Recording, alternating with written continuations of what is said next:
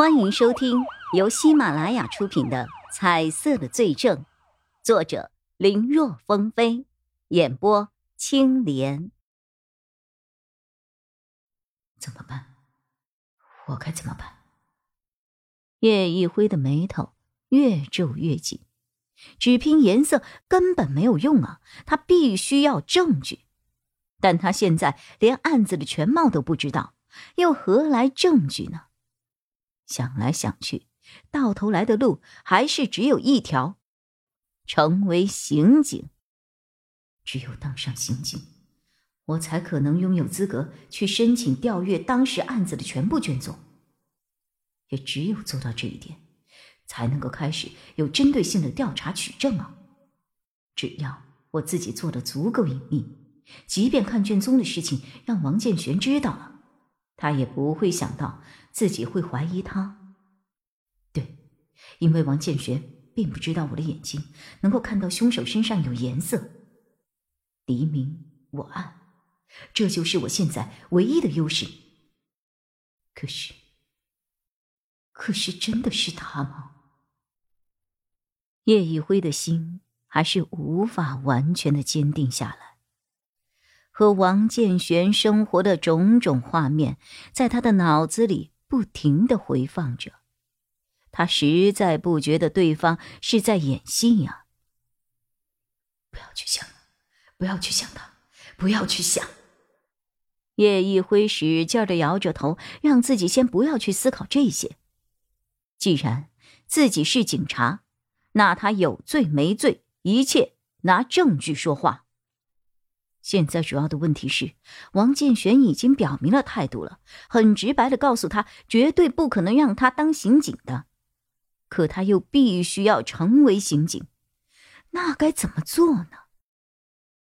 冥思苦想中，电视里播报的一条早间新闻吸引了叶一辉的注意。新闻中提到，A、B 市的一个高档别墅小区遭到盗窃案的一个后续。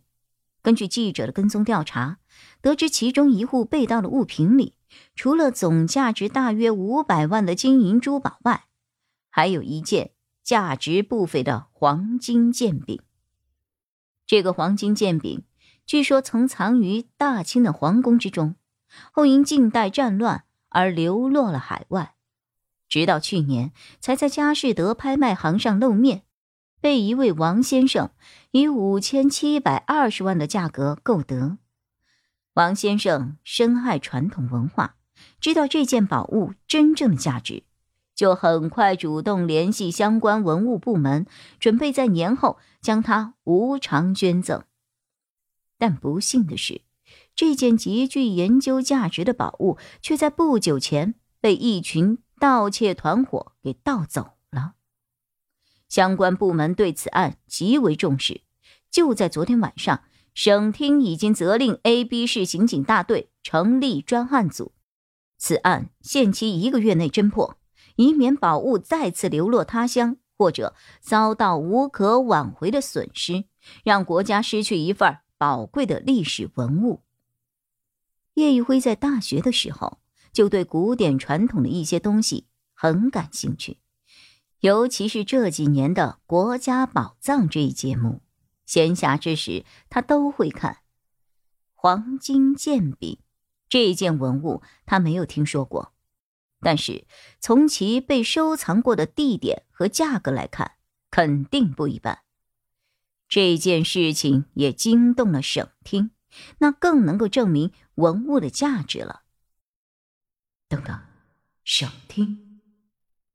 叶一辉忽然眼前一亮，他刚才一直苦思该如何能在王建玄干涉的情况下还能够成为刑警，没想到众里寻他千百度，蓦然回首，方法就在新闻处啊！省厅都重视的案子，要是让自己给破了，那即使是王建玄反对也没用。对，就是这个，好。叶一辉激动之下，差点跳了起来。他有一双能够看到凶手颜色的眼睛，如果不参加调查的话，于公于私都是暴殄天物啊！叶一辉连忙掏出了手机，拨打了他们所长的电话。喂，所长啊，我是叶一辉。我刚才看了新闻，说那个国宝盗窃案成立了专案组。我想，能不能我再去帮个忙什么的？您看，我之前在市局也是帮上了忙的。我叶一辉，你在想什么呢？所长的声音虽然不大，但明显听出来了不高兴。你是维护日常民众安全的派出所民警，不是调查刑事案件的刑警，之前市局着急要人也就算了，现在他们没有要求，你着急往上凑什么呀？你别忘啊，现在快过年了，我们的工作正是最繁忙的时候。要是可能，我还想让他们给我送几个人来呢。可是所长，我没什么可是的。之前听说你受伤了，想着让你稍微多休息一天。哼，现在。看来你小子精气神很足啊，那就别待在家里窝着，赶紧给我滚过来上班。说完，所长直接挂了电话，留下了一脸茫然的叶一辉。虽说年关将至，各种事情层出不穷，他们派出所的确是最忙的时间。可是之前所长不是挺支持他的吗？怎么突然间又变脸了呢？哼一定是他，王建玄的名字浮现在了叶一辉的脑海里。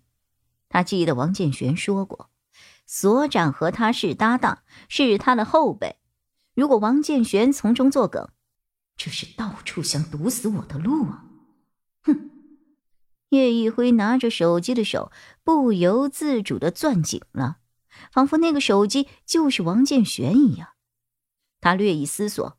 打开了微信，给钟离野去了一个语音通话。我还就不信了，参加不了省厅这个案子了。